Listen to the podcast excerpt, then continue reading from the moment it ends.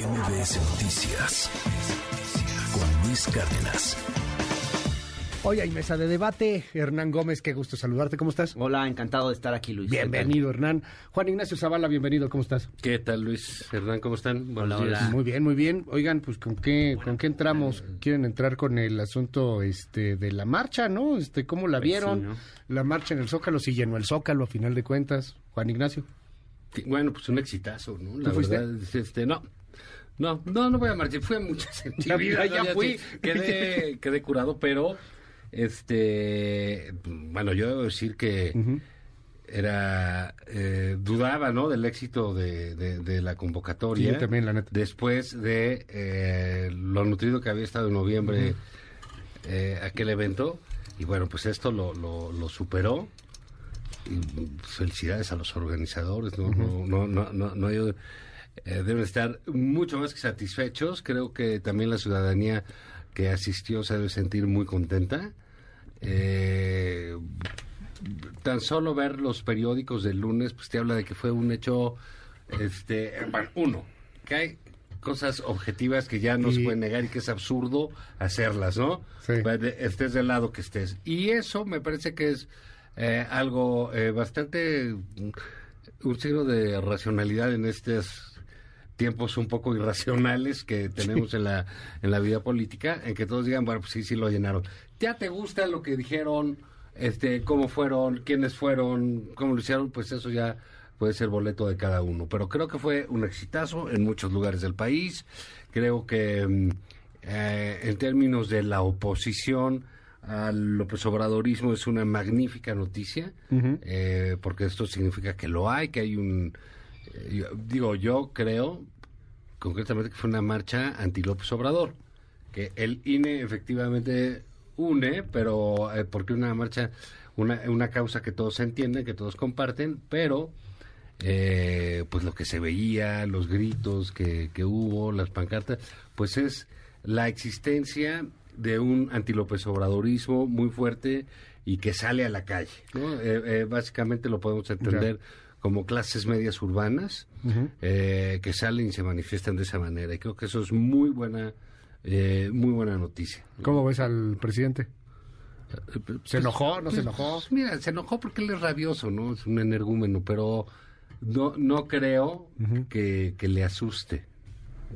Me explico. Eh, A ver, eso es hay personas que saben de elecciones aquí y de ataques electorales y el presidente, ¿no? O sea, ese, ese sabe que es, le gusta, yo no que le guste la marcha, pero prefiere verla a que esté escondida, ¿no? Eh, eh, normalmente prefieres ver la dimensión de tu enemigo, prefieres ver el armamento, ver dónde está, cómo está, para ya posicionarte tú, ¿no? Ya. Entonces, no creo que al presidente el, el espante que se enoje, creo que es parte de su eh, de sus happenings de la mañana, no haces el enojado, exhibir a, a Sí, claro. Krause y a todos, ¿no? No, bueno, ahora les dijo que era una narcomarcha, que eran mapaches bueno, sí, pero, pues, ya electorales. ahorita, ahorita es parte de su asunto, ¿no? Ya, los otros están diciendo que la marcha del 18 es para este, liberar a Ovidio, ¿no? Entonces, Ah, bueno, sí. eso va a ser una cosa que, que va... Esa radicalización, Que, ¿no? que va, que va y viene. Pero digamos, en términos de vida pública, de política nacional, de, de la vida democrática de México, me parece que fue un oxígeno, una bocanada de aire, para decirlo en lugares comunes, y que mucho, eh, que, eh, que mucha utilidad, y deja, deja varios retos, pero bueno, pues ese es otro... Sí, ahora otro- viene la del otro 18 tema, de marzo, ¿no? De la manifestación, No, la o- o ¿qué concentración. van, a hacer estar con buena la- también. qué va- qué van a hacer con esa marcha, y con esas plazas ¿Con cuáles plazas? públicas pues, en las que llegaron la gente, como el Zócalo? ¿Qué se va a hacer con eso? Ok. Eh, si, si, digamos, los organizadores, qué tanto van a influir, cómo van a influir, cómo quedan los partidos, los partidos están golpeados, pero bueno, se tiene que rehacer. Claro. Eh, yo digo, está bien, ¿no? Lo, lo de menos fueron los oradores ahí, no- ni es importante ni relevante, pero digamos, ¿quién cacha? ¿Quién cacha eso, no? ¿Qui- ¿Quién va a cachar esas plazas? Este, una abstracción opositora, pues creo que ya no va a ser tiempo Sí, porque de eso. tampoco es la marcha No. del PAN, del PRI, del PRD. ¿eh? Exacto, ¿no? Entonces, ¿qué es lo que va a suceder ahí? Pues bueno, ¿qué se hace con eso? Pero bueno, ¿Tú- tú cómo lo ves, ahí es otro rollo, ¿no? Pues creo que fue un éxito eh, indiscutible en términos de la convocatoria. Fue indudablemente numerosa. Pues sí, sí, la verdad sí me sorprendió. Sí me sorprendió. O sea, yo, yo veía que era una marcha... Es más, yo pensaba en un primer momento que iba a ser más bien como hacia afuera de la corte. Y me imaginaba un grupo pequeño porque dije, bueno, pues esto del plan B al final... A ver, yo no soy entusiasta, o sea, yo no defiendo el plan B, me parece que no es necesaria esa reforma y que el gobierno no lo necesita. Y que además eh, es una torpeza porque va a generar unas, generaría si pasa, si termina quedándose esa, ese plan B, una sombra de duda en una elección en la cual el gobierno pues no tiene, tiene todas las de ganar. Entonces nada más va a sembrar una sombra de duda. O ya articuló una oposición y, y, además no solo eso, les dio la bandera de la lucha democrática, le está dando la bandera de la lucha democrática a, la oposición. a una oposición que a gente que no es nada demócrata. Digamos, hay figuras ahí, perdón, pero sí tiene razón el presidente cuando dice, pues había más de un mapache electoral y, y sujetos de la oposición hiper impresentables. O sea, al anterior fue Roberto Madrazo, esta fue Alito. Este, gente que gente que no, no son demócratas. Y la verdad es que es una pena porque la izquierda es la que en gran medida en este país, no solo la izquierda, también un sector del PAN, no se lo pueden, no lo podemos negar, pero la izquierda puso el cuerpo, puso los muertos, puso la represión, todo para tener una transición democrática. Y ahora la bandera de la transición democrática de pronto la empiezan a usurpar corruptos impresentables. Entonces, bueno, digo esto solamente para decir, pues digo, digo solo esto para decir que en efecto yo no esperaba una marcha de este tamaño, de ese tamaño, sobre todo porque como que lo del plan B pues nadie entiende muy bien de qué va, es un poco confuso, no hay un tema fuerte, tan no hay que están llenos de pues de falacias y de mentiras en su discurso, desde que nos van a quitar la credencial electoral hasta que el gobierno va a tomar control de las elecciones. Yo les preguntaba a la gente, a ver, exactamente dónde el gobierno va a tomar control de las elecciones. Y no te sabían decir, o sea, entonces, claro, me, celebro que aquí Juan Ignacio, sí, sí, sí fui. Yo, yo defiendo a Línea, ahorita te voy a dar mi posición. Yo por eso fui. Bueno, y también para hacer. Sí, porque eh, estabas haciendo trabajo y contenido y todo. Pero yo celebro, yo celebro que, que Juan Ignacio Zavala nos lo diga aquí, lo reconozca, que fue fundamentalmente una marcha anti-AMLO.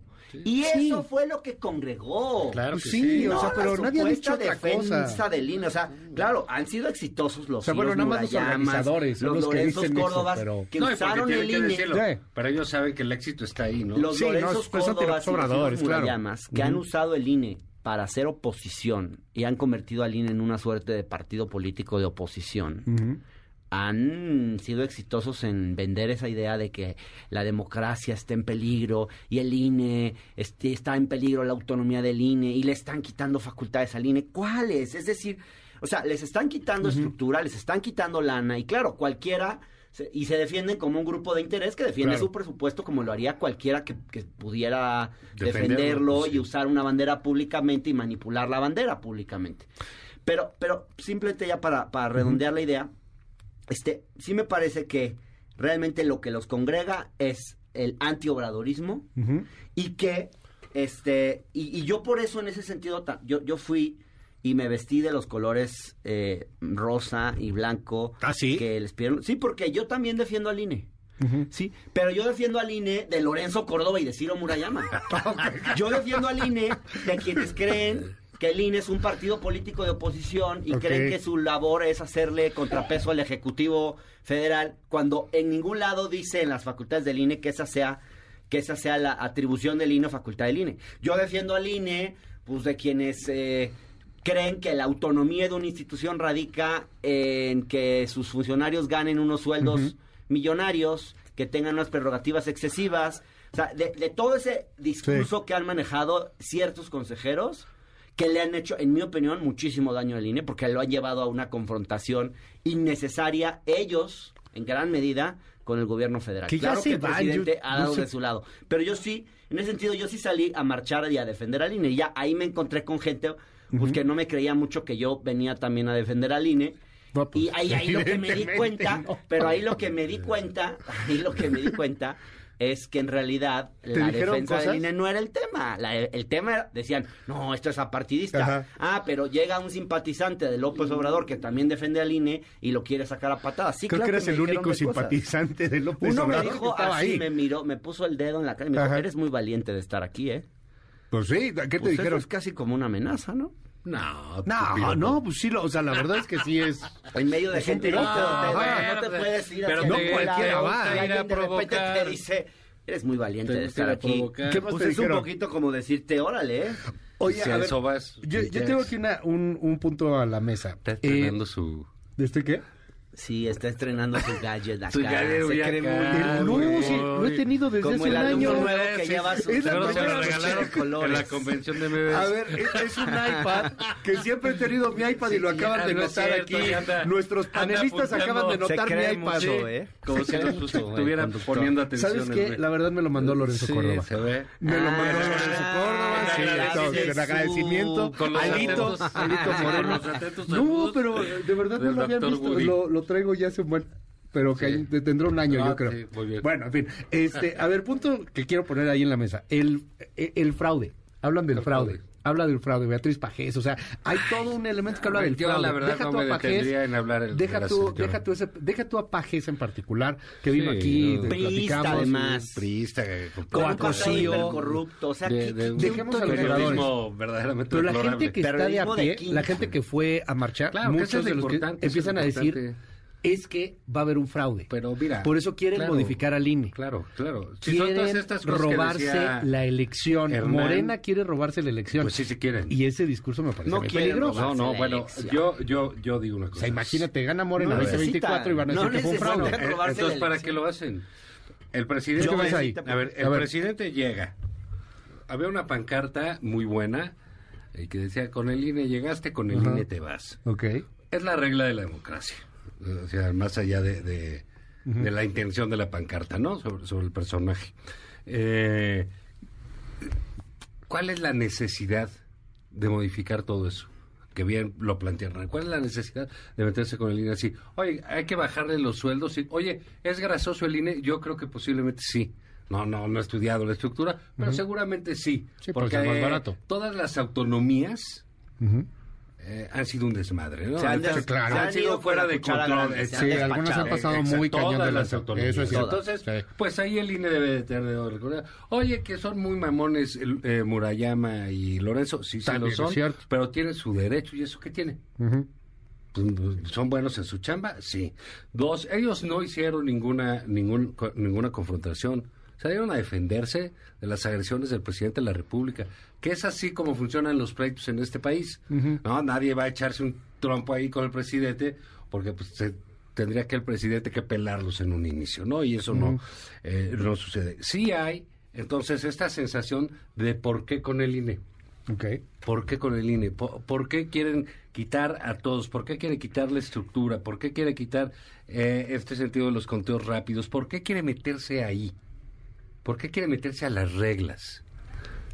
Si las reglas le dieron las garantías a él de ganar y le contaron cada voto que tuvo. Y obtuvo más de 30 millones de votos. Y sigue ganando. es absolutamente confiable. Y no solamente es confiable para él, es confiable también, ¿sabes para quién? Para los competidores, para los perdedores. Entonces, eh, ¿por qué de la única cosa en común que estamos todos de acuerdo y que dice, bueno, sí, esto funciona, y esto jala, aunque me caigan gordos, aunque me caigan mal, aunque esté eso, ¿por qué se mete con eso? Entonces, creo que el presidente, eh, pues, alcanzó a una, una zona que efectivamente es de comprensión común, porque todos tenemos un vínculo con el INE, eh, votes o no votes, porque necesitas tu credencial. Eres joven, la necesitas para esto, para el otro, la, la, necesitas como identificación, este incluso en el mundo, ¿no? O sea, de, si estás en Estados Unidos, etcétera, pues es tu ID, ¿no? Entonces creo que creo que ahí el presidente cometió estratégicamente un error de meterse en esa zona donde se juntaron todos estos eh, opositores que tienen muchas debilidades muchos problemas, pero una sociedad que tiene una fuerza mucho mayor y que supo reaccionar a ese mensaje y a todas las agresiones de López Obrador en muy distintos aspectos. ¿no? Porque 2024, todo apunta hoy, encuestas, a que gana Morena. Por eso, ¿qué necesidad tiene el presidente de estar revolviendo yo, todo Yo pregunto lo mismo. todo ese asunto. Porque los que voten en la oposición, aunque sean menores, aunque gane por 10 puntos Claudia Sheinbaum o Ebrard o Adán o Noroña, que ahora ya aparece en las encuestas, hay una parte normal que con muchas posibilidades. ¿eh? No, está bien, está bien. Oye, sale arriba de Monreal, me parece sale empatado. Que sale empatado con Monreal y sale empatado con Santiago Krill y sale empatado con Lili Telles. Es mucho mejor candidato Noroña, pues, que Monreal. Eh, a ver, pero deja tú que gane quien gane. Eh, en, en Morena va a haber una parte de la oposición del PAN, del PRI, del PRD, estos anti-López Obradoristas que van a decir nos robaron la elección cuando no nos la robaron. No, pero todo depende el... Ese fraude es el, que a mí me llama la atención, que ya se empieza a usar la palabra. el problema, no es ese, el problema es que lleguen, que, que se hagan del control del asunto y entonces ya sí, todas las reglas cambian y toda la cancha cambia. Ya. Entonces, bueno, pues sí, hay una generación, bueno, no generación, varias generaciones en México, todavía eh, votantes que claro. pues vivimos los fraudes electorales, ¿no? El presidente es parte, que no le tocó. El presidente es parte de esas generaciones. Entonces, pues sí, se, resucita ese fantasma del, del, fraude electoral, pero del cual, gracias al INE, pues vamos por lo menos todo el siglo XXI sin ese asunto. Hay una generación que no lo ha vivido, una generación que tiene 30 años y que no vivió Pero realmente, vayamos al, al contenido de la reforma. No hay nada que, que ahí pueda ser un golpe mortal para el INE. No hay nada ahí que le vaya a quitar la autonomía ni las facultades que tiene el INE, ni nada que vaya a hacer que el gobierno se meta en el INE. Bueno, si no es un golpe mortal, ¿para qué lo sacudes? ¿Para qué le pegas? ¿Para qué si lo quieres, termino la idea ahí ahorita. Lo que hay son, lo que hay es, a ver, es la misma lógica de austeridad, de compactar burocracias, que se ha hecho en otras áreas de la administración pública y que no le había tocado al INE, se está intentando hacer ahora. ¿Cómo? Pues como lo hizo siempre este gobierno, a machetazos. Un poquito a lo bestia. Obviamente sin hacer diagnósticos, ni foros, ni seminarios, ni estudios previos para determinar qué área cortar, cuál no, qué... Entonces está mal hecho. Sí, puede ser, sí, es una reforma torpemente planteada, mal hecha, no es esa reforma que, que va, que nos va a llevar a la dictadura, por sí, que le pone a la Secretaría de Gobernación el control de la elección. un poquito más serios porque eh, se ha manejado un discurso muy tramposo, muy engañoso. Eh, por ejemplo, reducir las juntas este, distritales, pues de 5 a 3, bueno, ya si una junta la dejas en una persona, pues ahí sí hay un problema, porque entonces ya no es junta. Eh, entonces, esta, esta estructura burocrática monstruosa que tiene, que no es el INE solo aquí en la Ciudad de México, en Tlalpan, sino todas sus... Sí, todos los tentáculos en el país. institucionalidad Claro que a Lorenzo Córdoba o a quien esté ahí al frente, pues, o a los consejeros mismos, les encanta esa estructura porque se sienten más chingones, más pues poderosos, manejan más presupuesto.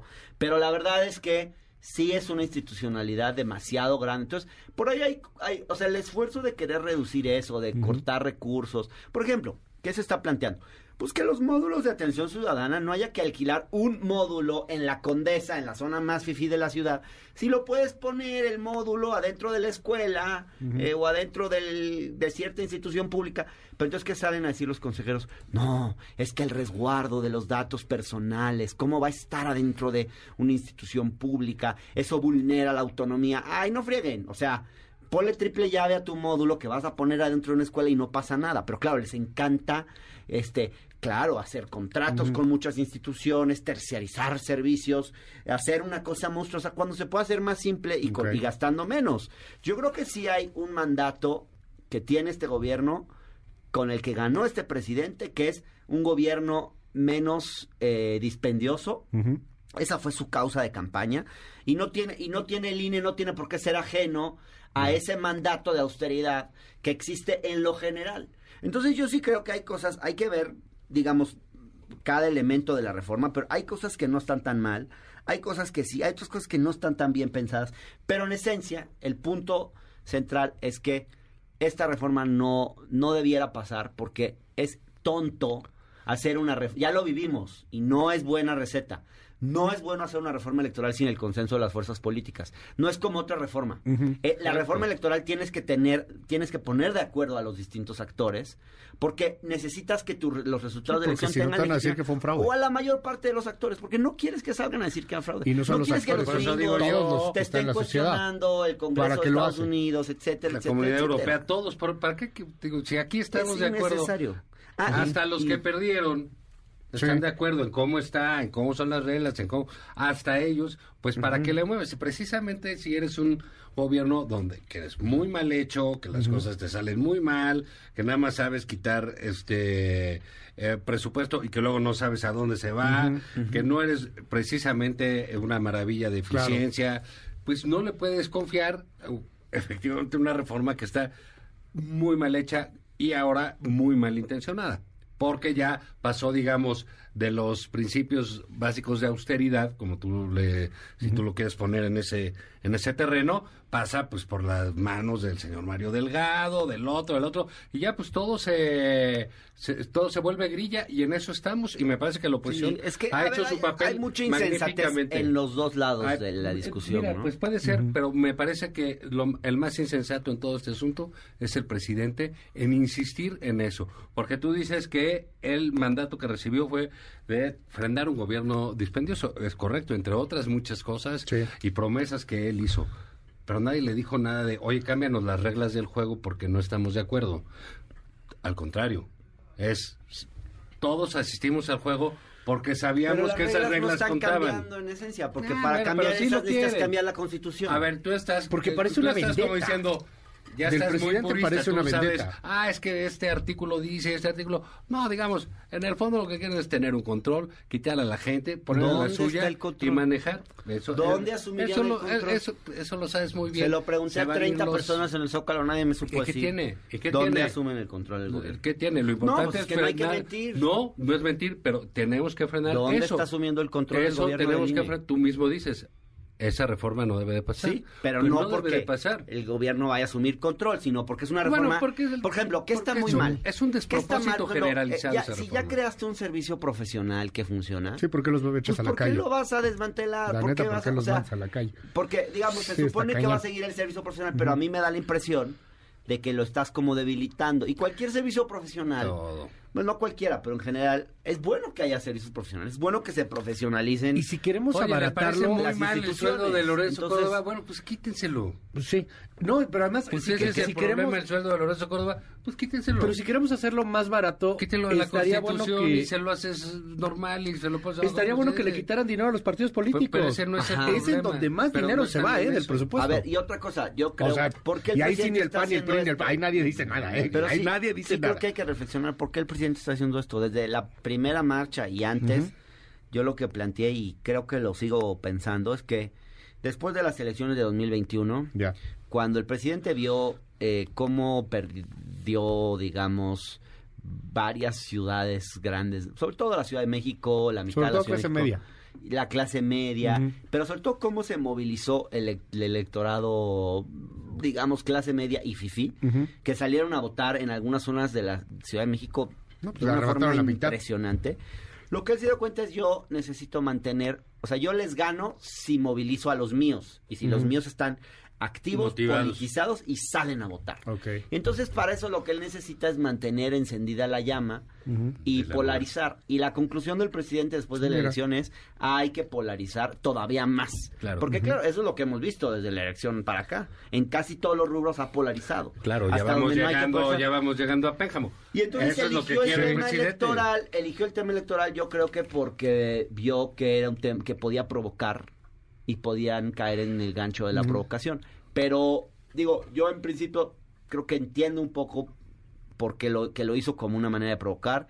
Ahora, creo que sí se le ha ido saliendo un poquito de las manos, porque sí está juntando a toda esta gente y a los impresentables y a la clase media. Y yo creo que sí, yo por ejemplo, yo veo a gente de Morena que después de la marcha del domingo todavía subestima lo que esto significa para la Ciudad de México. y no deberían subestimarlo. Dicen, no, pero por ejemplo, alguien me decía, bueno, pero a ver, se gastaron como 200 millones de pesos en esa marcha.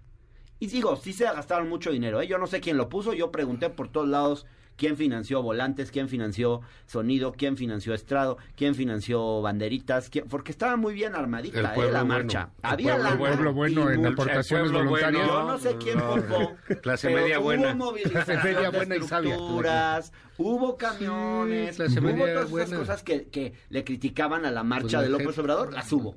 Hubo gente de las bueno, porque lo de López Obrador era dinero que estaban ahí movilizados. No, perdón, aquí eh, también. Esa es la diferencia. No, aquí, también. Menos público. Pues aquí también, porque había gente de alcaldías, estaba toda la, pues aquí vive, todas las huestes de Santiago Taboada. Bueno, había chilangos, pues no, pero los necesitas traer, necesitas camiones. Hubo mucho dinero y se movilizó con dinero. Pero seamos fantasiosos. que ver. Sí, claro no, mil y tantas personas salieron espontáneamente a tomar las calles. Te estás contradiciendo, porque yo, yo estaba muy de acuerdo con lo que ibas a decir. Creo que al final una, una señal importante es que la Ciudad de México, para Morena, sí está en peligro. Sí, sí, sí. Es absolutamente peleable. Cuentan con la inteligencia de la oposición que es capaz de regar el tepache y hacer un son excelentes para ello empezando por Sandra Cuevas sí. de candidato sí, por ejemplo sí, sí, la pueden regar tendrán aquí en la frente luces sí, digamos ¿Qué van a hacer con Xochitl Galvez, que es, digamos, Parece la, que es la, la, candidata relevante ahí? Y es absolutamente peleable. Después de 30 años, eso. Eso estoy completamente de acuerdo contigo. Es una señal de alarma para Morena y para el presidente. Que por eso insisto, por eso prefiere tenerlo fuera para saber el tamaño del monstruo y cómo va a operar. Tienen un año y feria para operar, entonces la van a pelear durísimo. Eh, no significa que esté perdido, significa que es peleable. Lo, que vimos el domingo. Pero sí, habrá que ver, y, yo creo que sí hay que hacer investigaciones ahí en el tema, y seguramente las va a hacer el gobierno de la, de la República, y lo va a hacer con todo el apoyo del oficialismo, porque si movió Tabuada o Tabe o, o cualquier alcaldía de oposición, recursos, o Sandra Cuevas, o lo que sea. lo mismo, entonces no pueden mm, ponerse acá. Oye, llegaron policías ahí a la alcaldía Cuauhtémoc. Son pleitos, son pleitos poco significativos. A sacar ahí unos volantes nunca lleva nada de eso. y, ya no valen, ¿sabes? Son este pequeñas ráfagas ahí, de escaramuzas en Twitter, etc. Oye, ¿quién eh, eh, en buena lid, con, dos gramos de, honestidad puede cuestionar que López Obrador viene el Zócalo? Oye, que trajeron unos eh, camiones de Veracruz. bueno, pues sí, pero tampoco... Y de puro chilango, eso también hay que decirlo. eso Ahora ya nadie puede negar que hay una fuerza opositora muy grande de ciudadanos en la Ciudad de México y que si se congrega, ¿no? con chilangos. Eso es pues es, es un montón de gente. Entonces creo que eso ya está más allá. Creo que sí es señal de alerta eh, en Morena, como decía Hernán hace rato, y oposición, ¿qué vas a hacer? Por eso yo decía, ¿ahora qué van a hacer con las plazas? Tuvo muy bien, tuvo muy padre, quizás los organizadores si estuvo metido el señor Claudio X ahí, bueno, pues muy bien, felicidades al señor Claudio X. Sí, él puso los 200 millones que dice. Pero ¿qué van a hacer con eso? ¿Qué van a hacer con eso?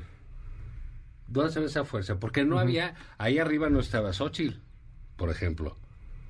Que no, podrían estar, haber estado todos para que la gente viera, ah, estos son los míos, y empiece a convivir con ellos. Sí, estaba Fernando ¿qué? O sea, Fernando Belauzarán. ¿Quién es? Porque qué representatividad Estaba echando ruedas de carro. ¿Quién lo eligió para Creo que hubiera estado mejor a Costa Naranja. Con el Goya Digo, la verdad, lo que lo salvó de la absoluta insensatez e irrelevancia política...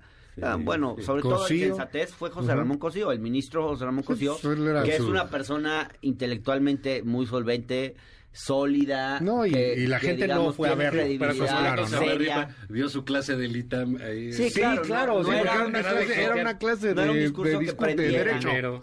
Claro, yo creo que para compensar la locura insensata de Beatriz Pajés necesitabas a José Ramón Cosío.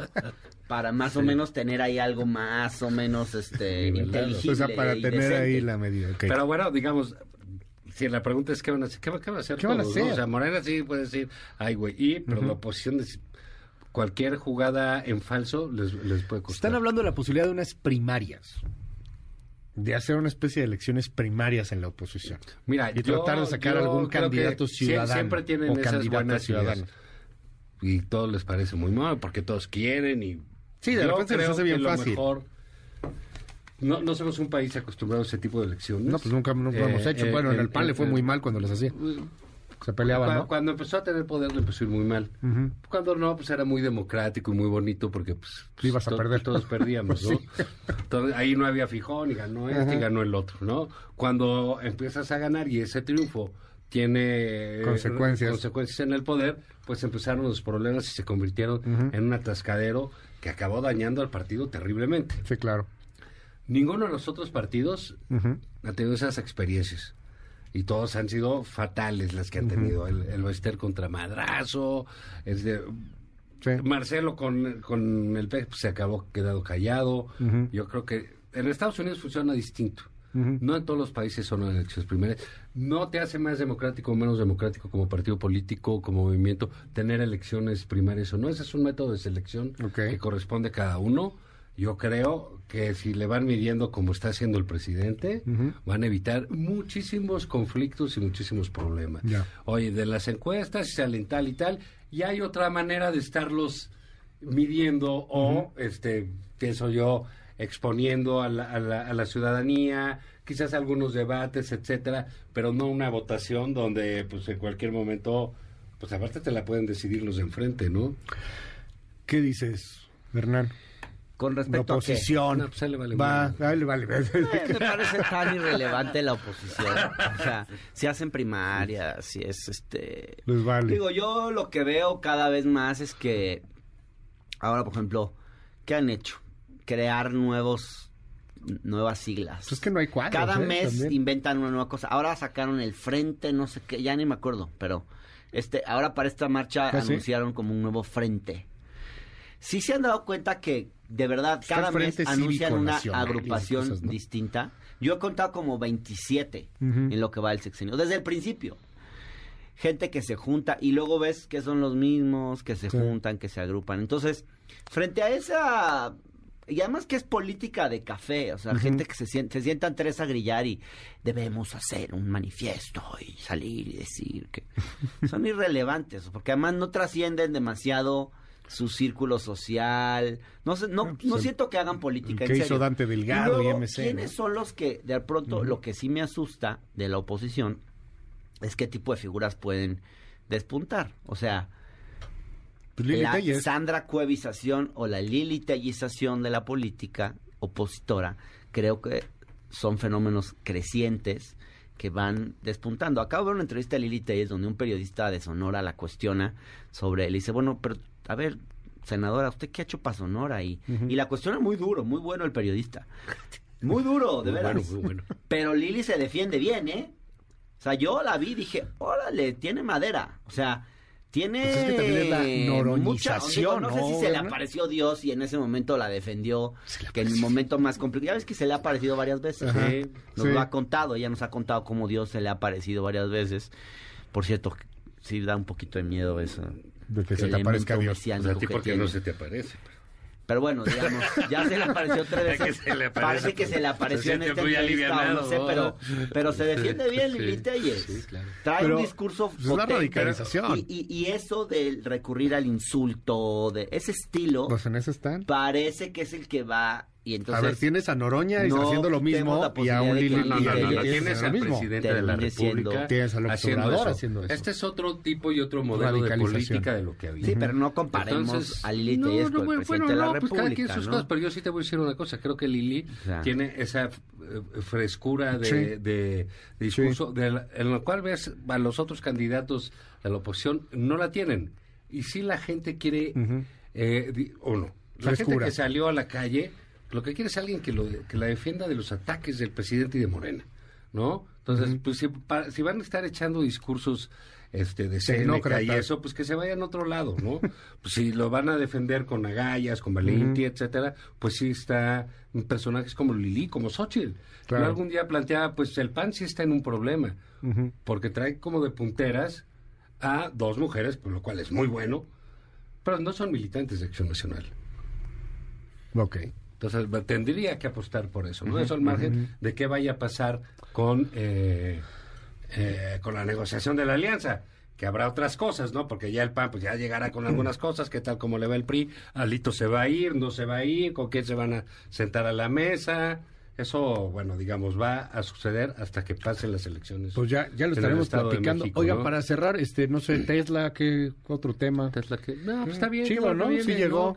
Bueno, qué bueno que viene. Digo, qué mal que se mete el presidente de esa Me parece, tan burda, ¿no? Convencieron. a, ver, a ver, yo creo que el hecho de que el presidente no se haya dejado de entrada eh, que le pusieran las condiciones como, como las quería Elon Musk y se haya puesto pues a platicar y a discutir con Elon Musk y le haya dicho ¿Cómo crees que se ríes? Porque es que a ti te encanta que el presidente de México sea un empleado de las transnacionales, es lo que a ti te sienta cómodo. No, es cierto, tú tienes una idea de que López Obrador es capaz de debatir con Elon Musk. Por favor, ¿qué le puede decir? un gerente, ¿Qué le puede no un presidente. ¿Qué le puede decir? Pero no, quisiera un presidente, por un presidente. no lo tengo. Y, y, te voy a decir una cosa. Es un rufián que, el presidente se mete con le un diga, estado en la República. El presidente le diga, a ver, oye, no te voy a dar subsidios como te dan en Estados Unidos, porque este, este empresario también quería subsidios. Elon Musk, no, sí. Elon Musk, por ejemplo, muchos para el tema de las baterías, no sé qué, recibe subsidios. A ver, Elon Musk es un personaje que se vende como un, un self-made man, un cuate que se hizo a sí mismo. Y no es cierto, o sea, muchísimos de sus negocios se han potenciado con subsidios, con monopolios que le ha dado el gobierno de Estados Unidos, etcétera, etcétera, contratos millonarios con la NASA, en fin, lo hicimos un programa sobre eso ahí en la octava. Entonces, eh, está acostumbrado al chantaje, está acostumbrado pues a la influencia, pues sí. Entonces, a mí me parece bien que el presidente le haya dicho, a ver, ¿por qué no te vas mejor a Oaxaca? O sea, porque hay una desigualdad, no, pues te ríes, pero, pero claro que me hay río, una ¿cómo desigualdad se le ocurre? regional pues, inmensa pues, en este país. Pues hay una desigualdad, hay una desigualdad usted. regional inmensa en este país. Sí, ¿Por qué la va a arreglar y buscar y tratar de decirle, oye, ¿por qué no mejor te vas a Oaxaca, donde hace falta empleo, donde hace falta, y en, y en Monterrey sobra? Entonces, eh, y además hay problemas de agua y además hay problemas de no sé qué. Bueno, hizo su intento, no le salió. Yo prefiero que haya hecho el intento. No. A que simplemente a me parece... diga así, señor Elon Musk, lo que usted diga, tomo nota. Y que al menos claro, usted les gustaba esa idea, se quedó. esa idea, que eran ciegos del poder económico. Esa idea este, ridícula que este tiene. presidente intenta discutir y a veces le sale y a veces no. Ahora no le salió que la planta se fuera a Oaxaca, pero ya se está hablando de poner otra planta. Sí, van a poner ecosistemas. Bueno, bueno, bueno. O sea, pero qué bueno que sí se va a hacer, aunque sea en Monterrey, está muy bien. Esta idea fantasiosa. Pero haber hecho el intento de que de llevarlo a otro lugar, etcétera, no me parece malo. Esta idea fantasiosa del presidente que se pone el tiro con todos y que es buenísimo con, contra los extranjeros, que, mira, por algo, por algo no se hacen públicas las llamadas que tiene el presidente. hacer una llamada pública? No, como no, no, claro que sí. Debiera tener, debiera ser públicas sus llamadas, pero por supuesto que sí. Que le hablar. Ay, no te voy a dejar venir, etcétera. Pues, ¿Cómo es eso? Es, por supuesto que ni, ni, le pasa por la cabeza a López Obrador. Ah, ¿no?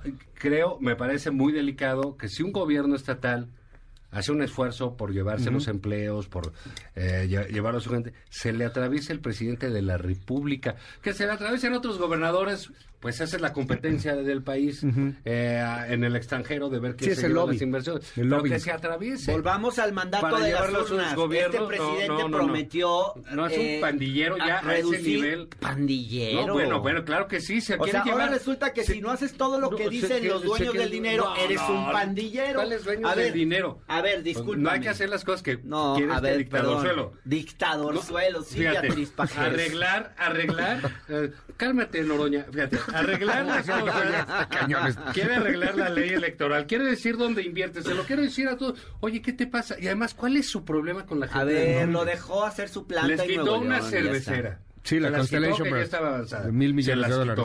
Quitó, Y se la llevó a otro lado. Pues sí, Ahora que salen y que van a... ¿Por qué odia al norte el presidente?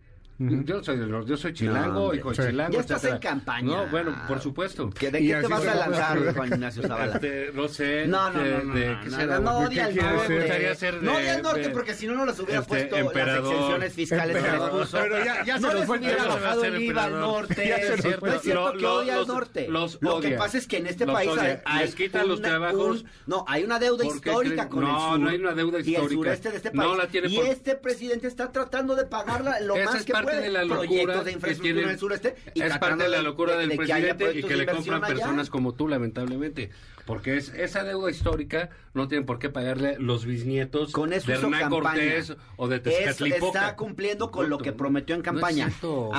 No uno de los compromisos fuertes de campaña y una de las narrativas de su gobierno ha sido acabar con el trabajo de los demás. No, señor, no, señor. Es que no, no, no sé si te das cuenta, pero las desigualdades en este país son entre gigantescas. Unos estados y otros, entre unos municipios y otros, son de la distancia que hay de Suecia a Ghana. Pero Entonces, tratar de cerrar esa brecha de desigualdades ah, regionales ah. es muy importante. ¿Y Tiene que ver con reducir la desigualdad social. no, él quiere igualar para abajo. Entonces dice que todos se jodan. para abajo. Que ¿Qué discurso tan rancio y conservador?